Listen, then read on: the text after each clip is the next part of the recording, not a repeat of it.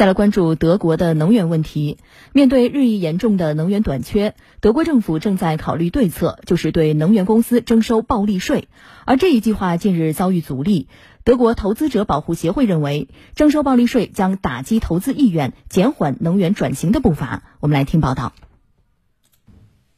德国投资者保护协会表示，反对追溯式的税收干预，这种做法对能源公司不公平。协会提出。在利润微薄的时候，能源公司既没有得到税收减免，也没有补贴；而在他们的收入上涨时征收暴利税，会打击公司的投资意愿，延缓向绿色能源转型进程。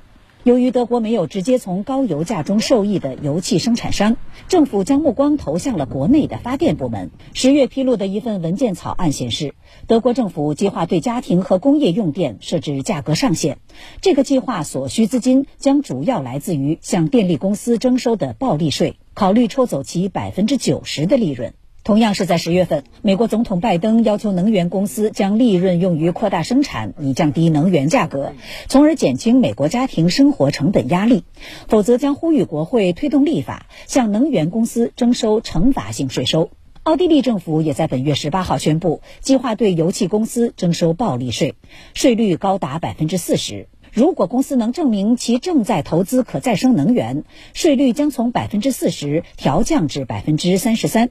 今年以来，全球市场上石油、天然气等能源价格大幅走高，让众多能源巨头营收颇丰。在生活成本不断上升的背景下，多国政府和社会各界对一些企业从中获利存在不满情绪。